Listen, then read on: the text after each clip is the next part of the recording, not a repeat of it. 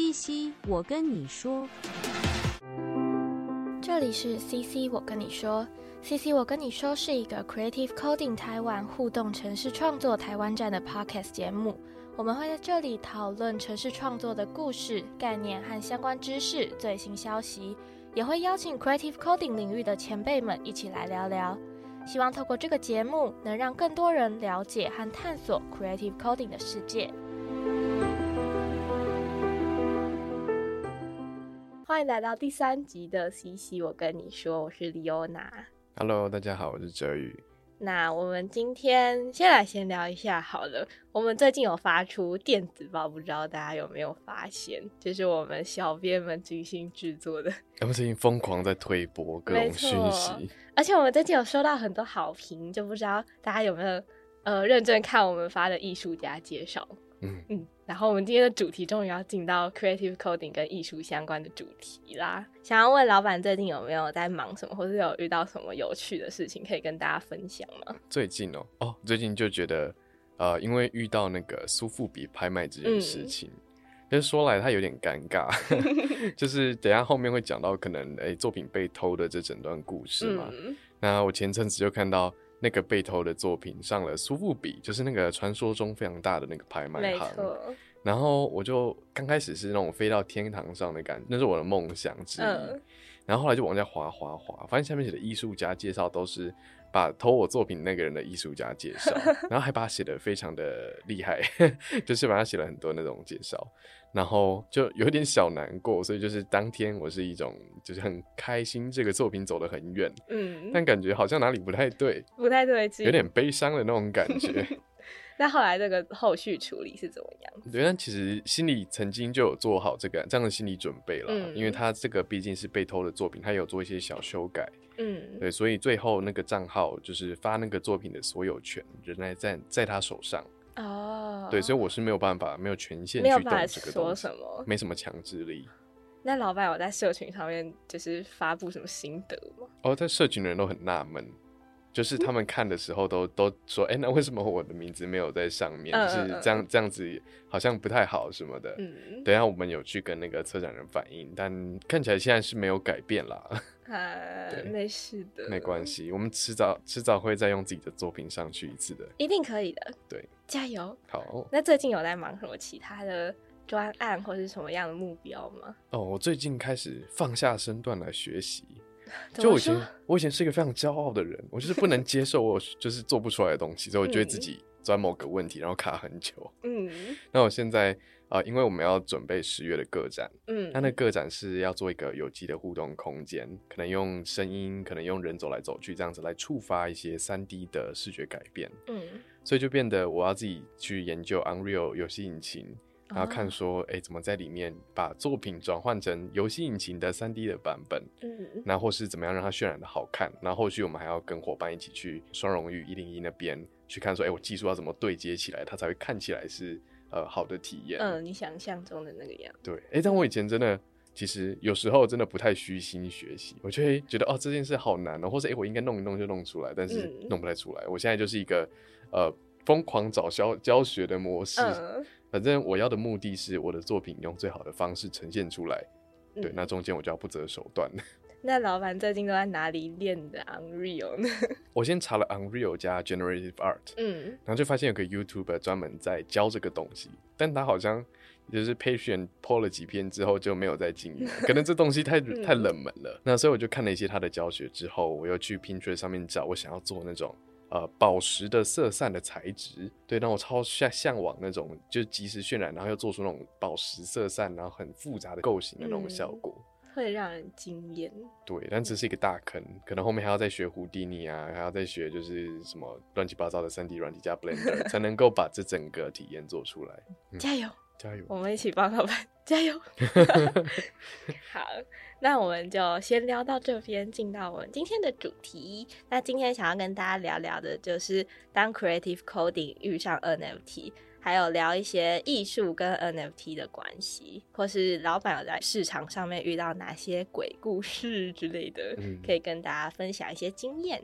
那首先就是想要请老板跟我们介绍一下，就是究竟什么东西叫做 NFT？我觉得现在这个市场提到 NFT 三个字，都会变得大家都会有点负面。没错，对，哎、前阵子我还听到什么呃 NFT 的 project 捐款走人之类的，对就台湾的嘛，对。嗯对，那我我是觉得，呃，既然大家都听过这么多 NFT 投机的面向了，嗯那我今天从一个比较技术跟艺术的面向来讲，嗯我觉得 NFT 它是一个数位的盒子，嗯那这个盒子允许你把很多的资讯放进去，那这个盒子在数位的世界里面，以前我们的数位数据是没有办法防范它被复制，也没有办法知道哪一份是真的，说说数权是谁。嗯但 NFT 让我们可以做到说，全世界都有一个共识，知道这一份数位资料是属于你的，而且它曾经怎么样的被转移。哦，那老板对于就是卖得出去的就叫做 NFT，卖不出去了叫做 JPG 这件事情的看法如何？那现在可能大部分都变 JPG 了。补充一下，就是其实 NFT 它的中文名字叫做非同质化代币，那它其实就是也是像我们所知的加密货币的一种，但我们大部分接触到的好像都是同质化代币，就像以太币啊什么什么币，就是那些加密货币。但是 NFT 它就是任何形式都可能有，它可能是图片，或是音档，或是影片，它都可以是 NFT。嗯，它的非同质化意思就是，假设你有两个以太，你一个嗯。以太加一个以太就是两个以太，嗯。但你有两个 NFT，然后它们是不同的物品，比如说用 ERC 七二一的时候，它两个是加不起来的，就每一个代币都有自己的属性，它们都非同质这样。对，那认识完 NFT 到底是什么东西的话，想要聊聊老板觉得 NFT 跟传统的艺术它有什么样的不同之处吗？嗯，我觉得其实 NFT 跟艺术不能放在同一个水平上面比较，嗯，因为传统艺术也可以透过 NFT 发行。哦，那我觉得 NFT 相较之下是一个发行的手段，嗯我就是有点像你可能把画印在纸上面，你把画放在比如说荧幕上面呈现，嗯，那 NFT 其实就是另一种呈现跟可以被移动的方式。哦，对，所以如果说你把传统的画作呃扫描拍起来变成 NFT，那等于只是你多了一个地方可以去发表或是嗯贩卖这样。嗯，但它就一定要变成一个数位化的东西才能叫做 NFT。对，那它既然就是是一个传统艺术品的另类的贩卖方式，NFT 这个东西的出现对艺术领域还有什么其他的影响吗？嗯，我觉得呃，就经济层面，以前嗯做艺术家是真的非常难赚到钱的。嗯，对你可能送了很多展览，都要就反而是要跟你要钱，嗯然后或是去很多地方弄，就是那些场场地啊、设备啊，或是你做这些数位的作品出来，你没有地方可以将它变现。嗯对，那我是觉得 NFT 对传统艺术的影响是，诶，大家至少有多了一个地方可以把它抛出来，可以把它卖出去。有非常多的摄影师是因为这件事情，至少有赚到一些收入。哦，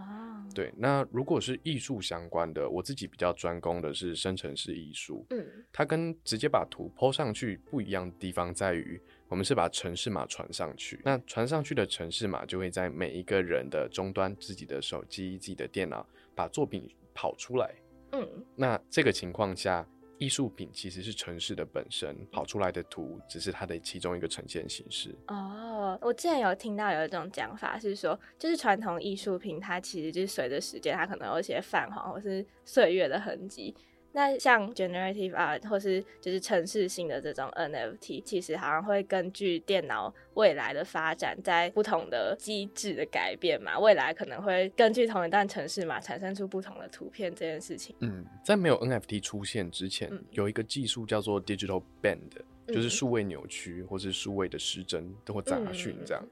那在那堂我之前在纽约上课的时候，那时候就有教说，哎、你要怎么把一个收音机改造成，比如说你就用它的杂讯去做出一个现代艺术这种感觉，嗯或是一个 JPEG，它在被压缩的时候会产生什么样的失真？嗯它被压缩一百次之后，它会长什么样子？嗯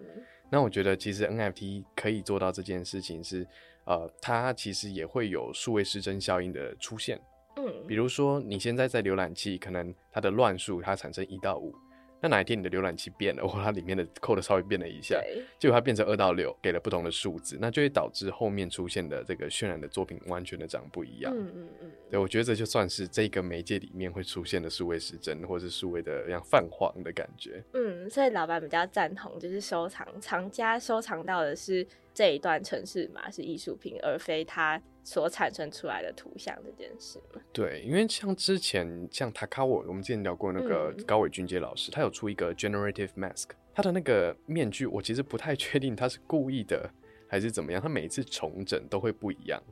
会有一点点不一样，还是就是会很不一样很不一样。对，它有几个固定的属性，但它重嗯整之后会很不一样。哦，我是不太确定说它是没有把那段固定形状的东西写进去，还是三号它其实坏掉了，所以就当成 feature。所以哇，你哦每次重整就会拿到一个不一样的面具，这种感觉。嗯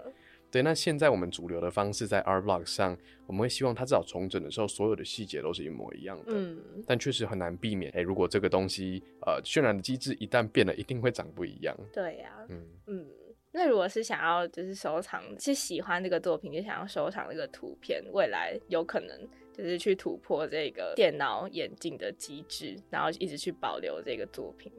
嗯，我觉得像 R Block 或 FX Hash 都有暂存的这个机制，嗯也就是它会把当下的作品渲染出来，然后留一段时间，然后你如果不强制更新，它就不会更新。嗯，对，那这个情况下，你的作品是不会泛黄或是改变的。改变，嗯，对，那其实除了这两个平台之外，大部分的图片都，大部分的 NFT 都是卖图片而已，嗯，所以倒是不会有这个问题。就不是一段城市。对他们没有做的，他们可能让你觉得是城市，或把城市嗯放在旁边，嗯，但他不是把城市的执行结果直接相连。嗯嗯嗯嗯。那刚刚就刚好有提到 R Flux 跟 FX Hash，那想要问老板常见的 NFT 艺术，尤其是 Gen R 的贩售平台，大概有哪些？还有他们各自贩卖的作品有没有哪些不一样的地方？嗯，就是大家可能比较熟知的是 OpenSea，对不对？嗯那 OpenSea 它比较像综合的大的市集，那这些平台都是基于这个市集的买卖的规则，它在上面加一层，它是一个小摊贩，可能有嗯精品的，可能有一般的。那刚提的 FX Hatch 就是那种市民小摊贩，每个人都可以上去摆摊卖东西。假日市集那种吗，，就是快闪假日市集，嗯就看到一堆人在那边卖东西。嗯如果是 R Blocks 的话，他们比较像审核制，所以你就变成你要审核过整个流程，然后你才能把 code 传上去。他们说你 OK 了，他才能开始使用那个 contract 帮你贩卖这个东西。哦对我觉得 FX Hash 很像格子区，哦，就想要贩卖作品比较容易入门。对，不然后 R Blocks 就是精品店。对，那其他的平台哦，呃，有非常非常多这种类型的平台。嗯那比如说像 Feral Files 啊，它可能是以前 R Blocks 的一些艺术家出来，然后他想要卖他的，就是不只是艺术的作品，你买了 NFT 之后，他还想要再印出来，然后那张嗯同步寄给收藏者。哦，对，每一个会有自己一点不同的操作的手段。嗯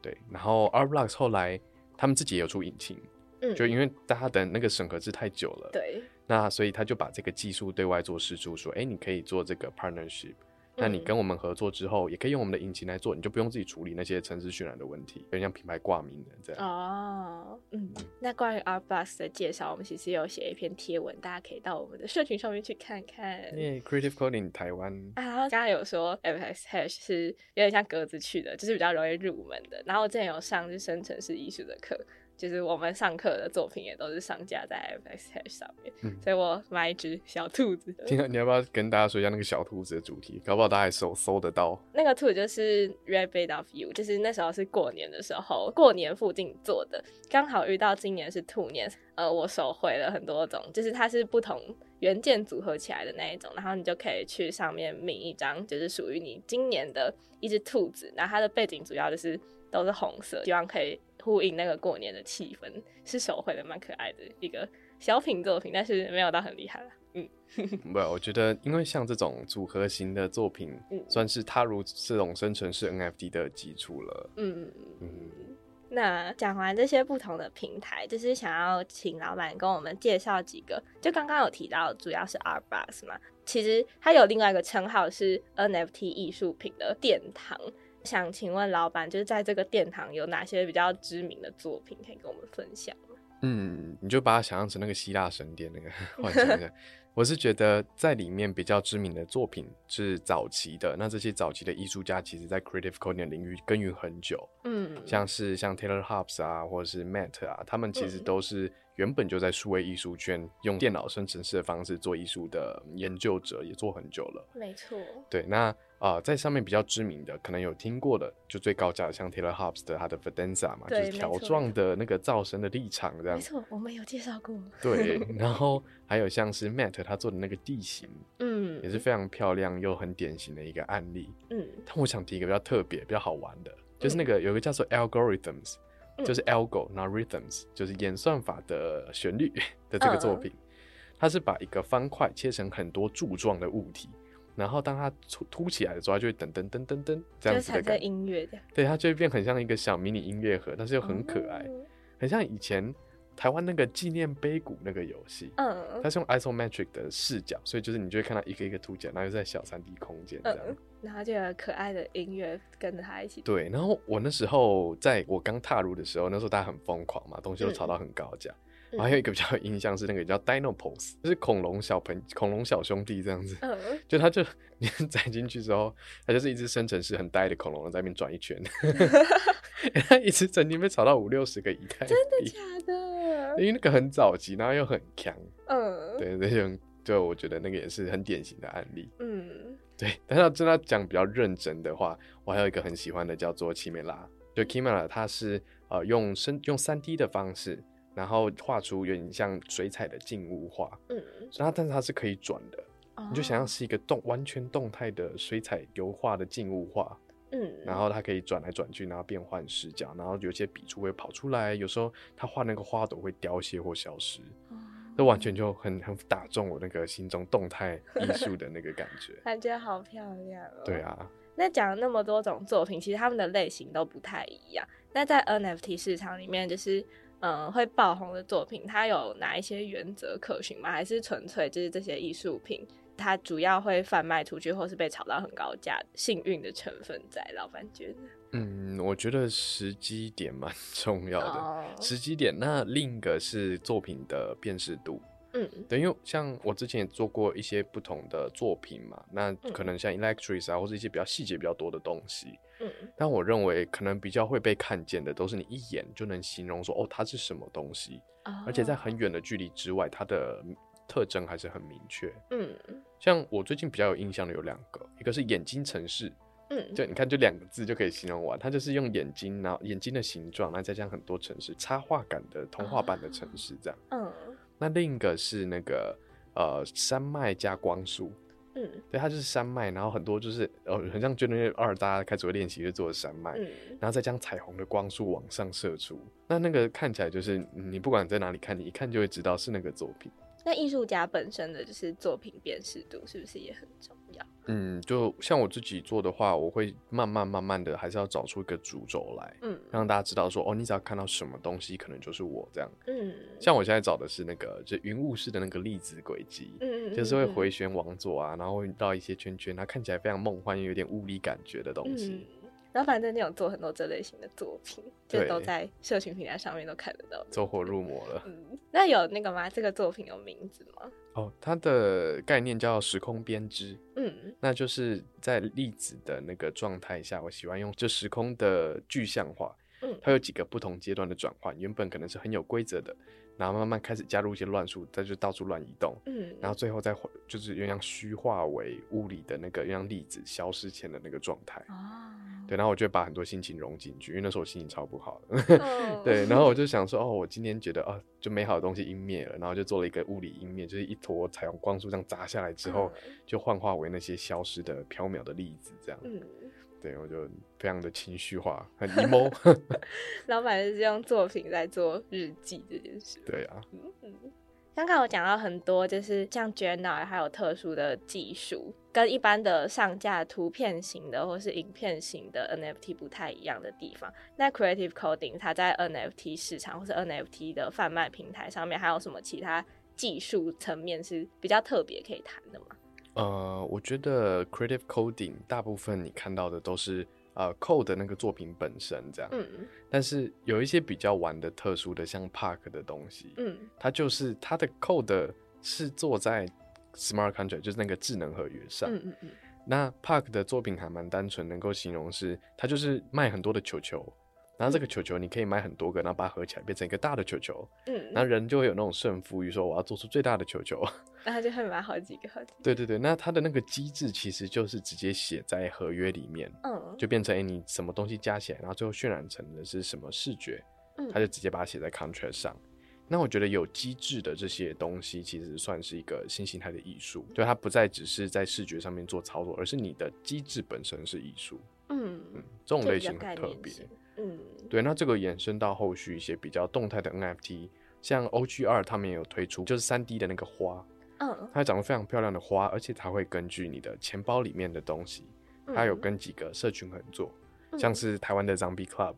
或是其他的一些，比如说 Art Blocks 类型的作品，它就会根据你持有的东西长出不同颜色跟形状的花朵。所以这种就是根据收藏家他的钱包本身有什么东西，或是他的钱包本身有什么样的属性来进行他的创作，这件事情也其实只有在 NFT 市场上面才有办法进行。对，而且这个也只有在 NFT 的技术上，它才可以被证明它是真的这样子执行的，哦因为一切记录都是透明的。嗯嗯嗯，如果你以前做那种行为艺术，或是根据什么东西改变，那你还有可能漏掉一点，对，就可能或是没有 follow 的这么严谨啊，或是你没有办法证明说它确实就在那个当下根据某个东西而产生的。嗯嗯嗯。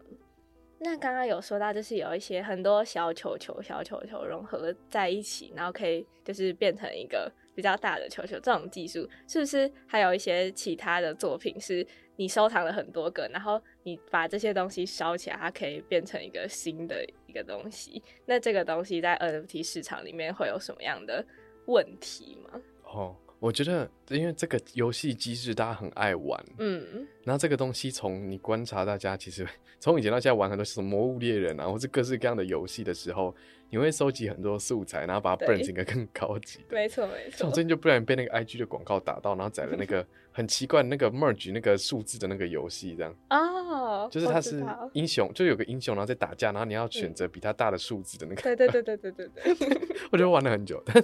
就题外话了。但是、嗯呃，我觉得这个东西，因为大家很喜欢游戏机制，嗯所以就会有很早期的艺术家就有说，哎、如果你我有家有十万个第一个 token，嗯那像是之前佩佩佩蛙的那个创作者也是，就是佩佩蛙后来有出一个，就是比如说 VV 的 edition 啊，他们可能就说，哎、我十万个里面，你如果有一百个，你就可以兑换某一个更高级的 NFT。啊，然后你就可以，嗯如果你有 A、B、C 的话，你就可以兑换出一个哦，又在更高级的、更漂亮的 NFT 这样子。嗯然后我觉得大家就是会想去玩那个东西。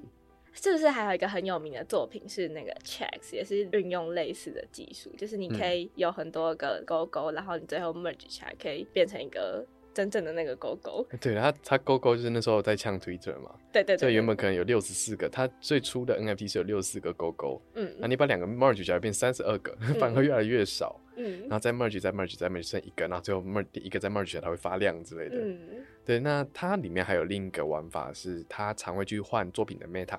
嗯，就是他直接更新那个作品本身，所以等于说你是买到了一个可以一直参与他试出新作品的这个过程。哦嗯，这也这也是比较概念性的作品。那接下来想要进一步聊聊老板的经验，就是老板在进入 NFT 市场之前，其实有一个作品被盗用的故事，我们在开场的时候有讲到。那想要请老板跟我们分享这段故事的经过究竟是怎么样子呢？嗯，就是有一天下午的时候，我那天上班不认真，突然起来，然后我就收到一封信，说：“哎、你的就很多人突然 IG 敲我，嗯然后说：哎、你的东西被用了。”然后我想说：“哦，我被用了，那那怎么样？嗯这不是很常见嘛？”然后呃，也有就是突然那个艺术家也写信跟我说：“哎、我好像用到了你的东西，那要怎么办？要怎么处理？这样。”然后当下不太知道状况嘛，我就回答说：“嗯啊，你就就有几个代币啊，你就你就授权这样可以用吧，这样。”嗯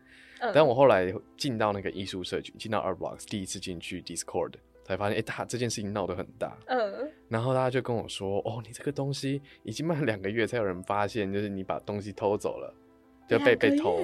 对，那那时候我就很后悔，我怎么这么快还没有搞清楚状况，就跟人家好像达成某个协议。嗯嗯嗯，于是我就开始出来吵闹，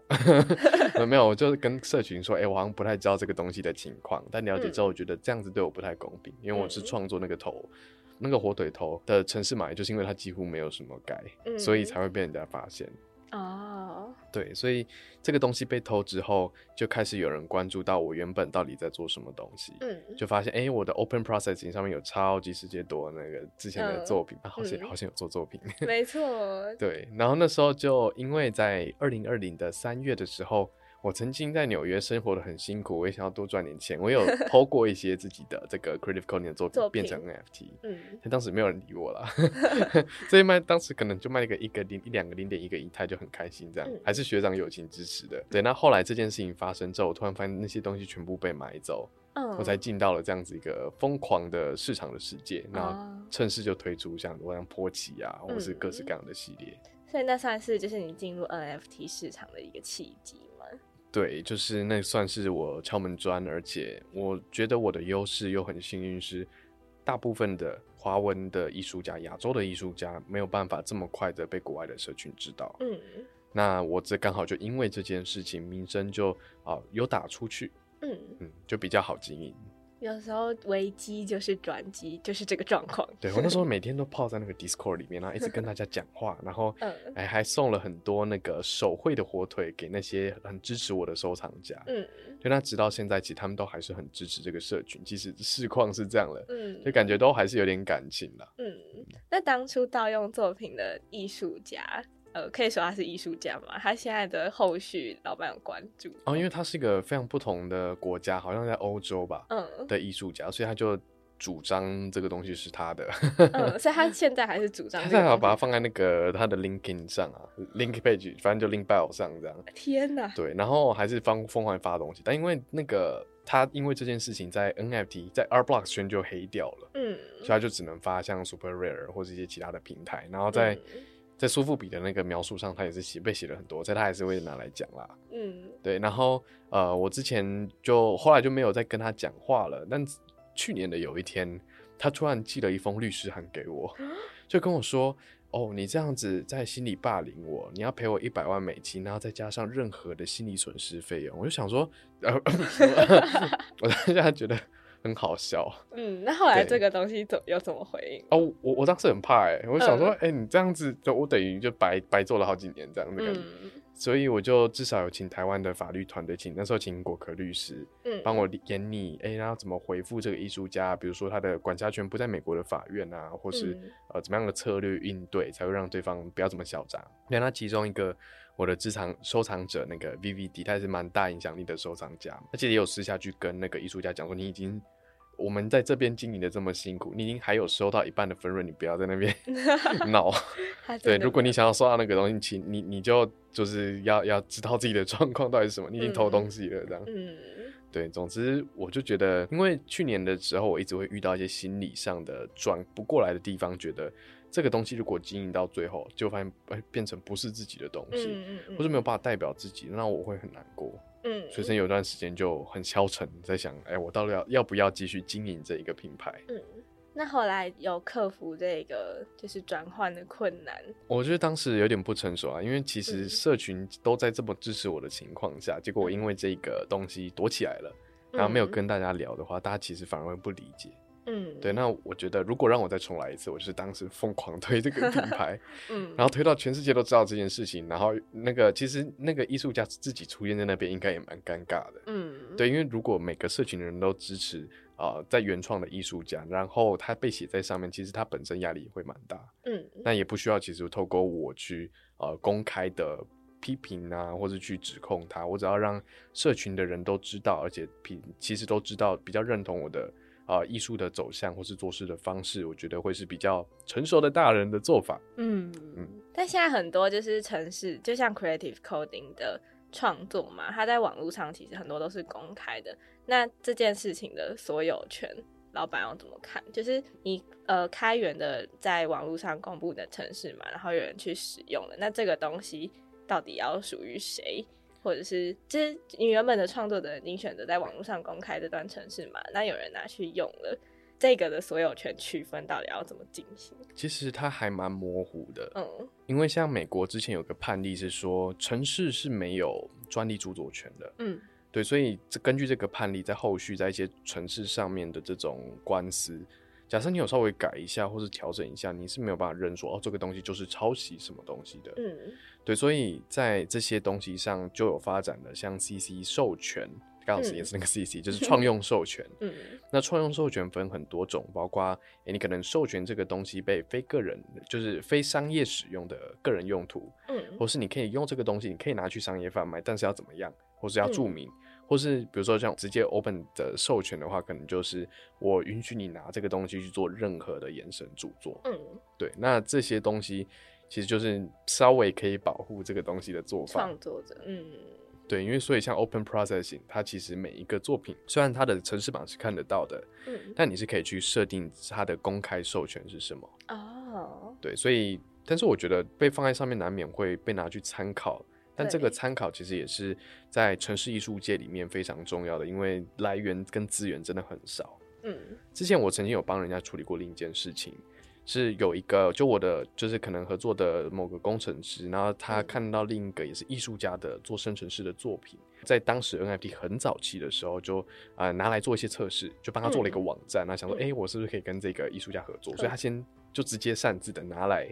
然后做了一个 min 赛出来。嗯好险那个时候还在测试网上，嗯那艺术家发现这件事情之后，就直接大骂说我没有授权你做这件事情。嗯然后好险，就是后来我就跟那个工程，我就帮那个工程师一起想说，诶，如果作为一个艺术家而言，你一定要道歉，就是说我抱歉，我用了你的东西。嗯然后他就说明说，他其实以为这个东西跟城市开源一样是这样子的授权方式，哦，所以才会拿来这样用。嗯，所以他们就诚挚的道歉，然后呃说，就是拍好这个东西没有卖出任何的钱，嗯然后跟那个艺术家说，如果未来你想要把这个东西出成 NFT 的话，可以来找他做。哦，嗯所以就是只是在测试阶段的话，也一定要告知。对，除非艺术家在你的团队里面。嗯嗯嗯嗯，不然被后来发现那个感觉应该蛮差的。嗯，了解了解。那老板在收藏作品，或是在贩卖，或是买卖作品的时候，还有遇到什么其他有趣的事情吗？嗯嗯，我觉得我自己很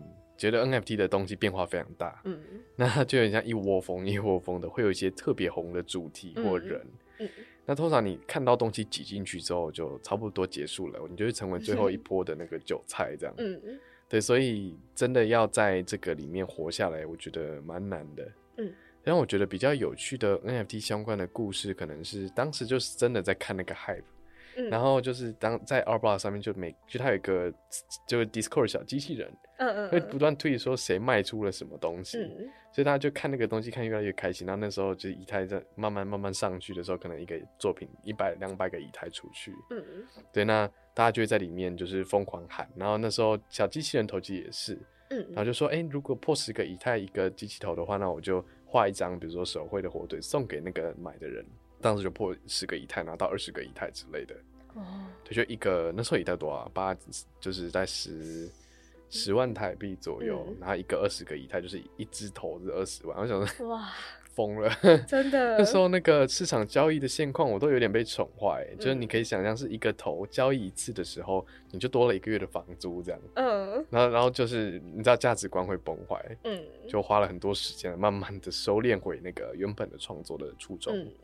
所以这是有一点是艺术创作的初心被 NFT 市场影响。对啊，就会很像那个小朋友，你刚开始就可能叫他做某件事情，然后你每天都给他点奖励，之后嗯奖励越来越大，然后突然有一天说不给你了，那种嗯，感觉。他就会忘记一开始他做这件事情。对他其实啊不给我不做了这样。嗯对，那时候我就遇到一个情况是，可能一个 R Blocks 的 project 啊，或是合作 project 发上去，就会有就比如说几十万美金的收入，嗯，但这件事情就会导致到后来我做什么事情都索然无味，嗯，我会觉得啊又没有钱，或者会怎么这样，但是就感觉变掉了，我就不太会再去想说这个东西是不是我想要创作的艺术，或者是它的意义是什么。所以到 NFT 市场下去之后，其实那个初衷的感觉才慢慢跑回来。嗯就才会想想说，好，那呃，假设是这个情况下，这个东西不一定能够带来这么大的经济价值的时候，我为什么要做这件事情？嗯，才会回到艺术家做作品的。本质。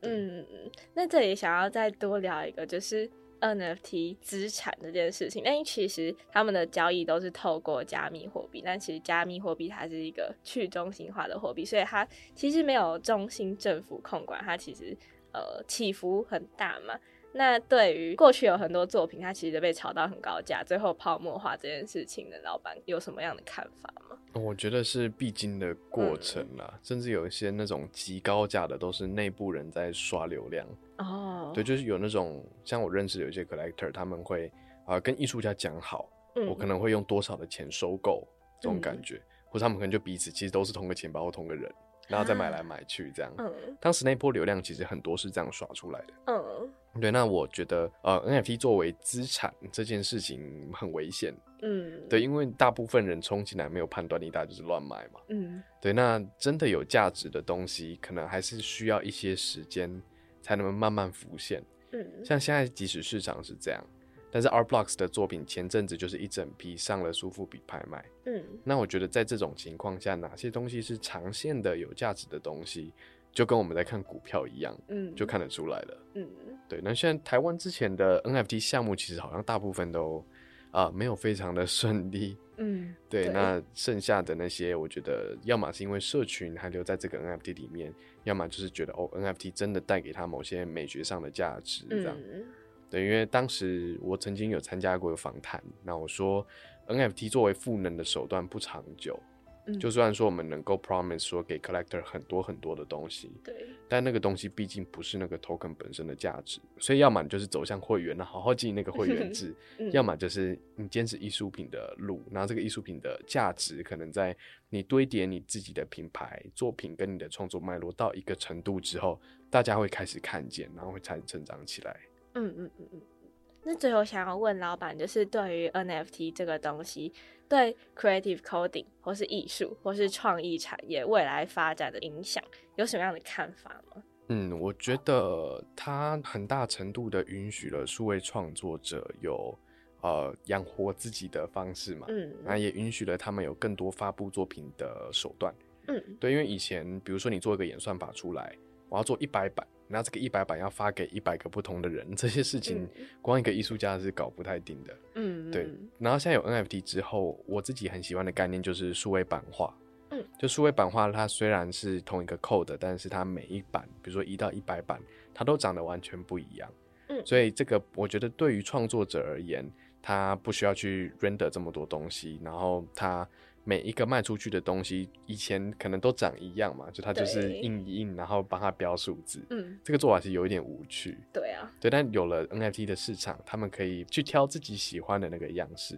嗯然后呃散出去之后，它就定型在数位的世界里面。我觉得这个概念很美。嗯，那之前有一些比较好玩的，像 Taylor Hobbs 嘛，它有一个 QQL，你可以去调啊，参数。对对对对对，那你调完参数之后，你才决定说那个作品最后长什么样子。嗯像审美外包这件事，也是以前的艺术媒介做不到的，嗯但现在可以做。那有做这个东西的，像 Open Processing 也有曾经做过 Crayon Code，让大家可以调完之后再 Mint。像 FX Hash，它也有类似的操作。嗯，这好像是最近才比较出现的一种方式嘛。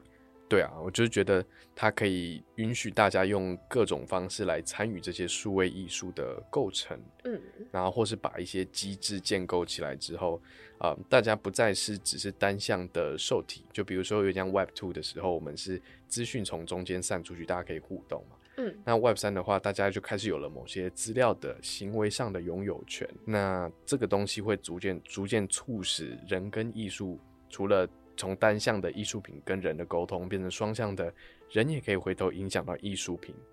然后它会变成一个动态的有机的系统，这样子。嗯，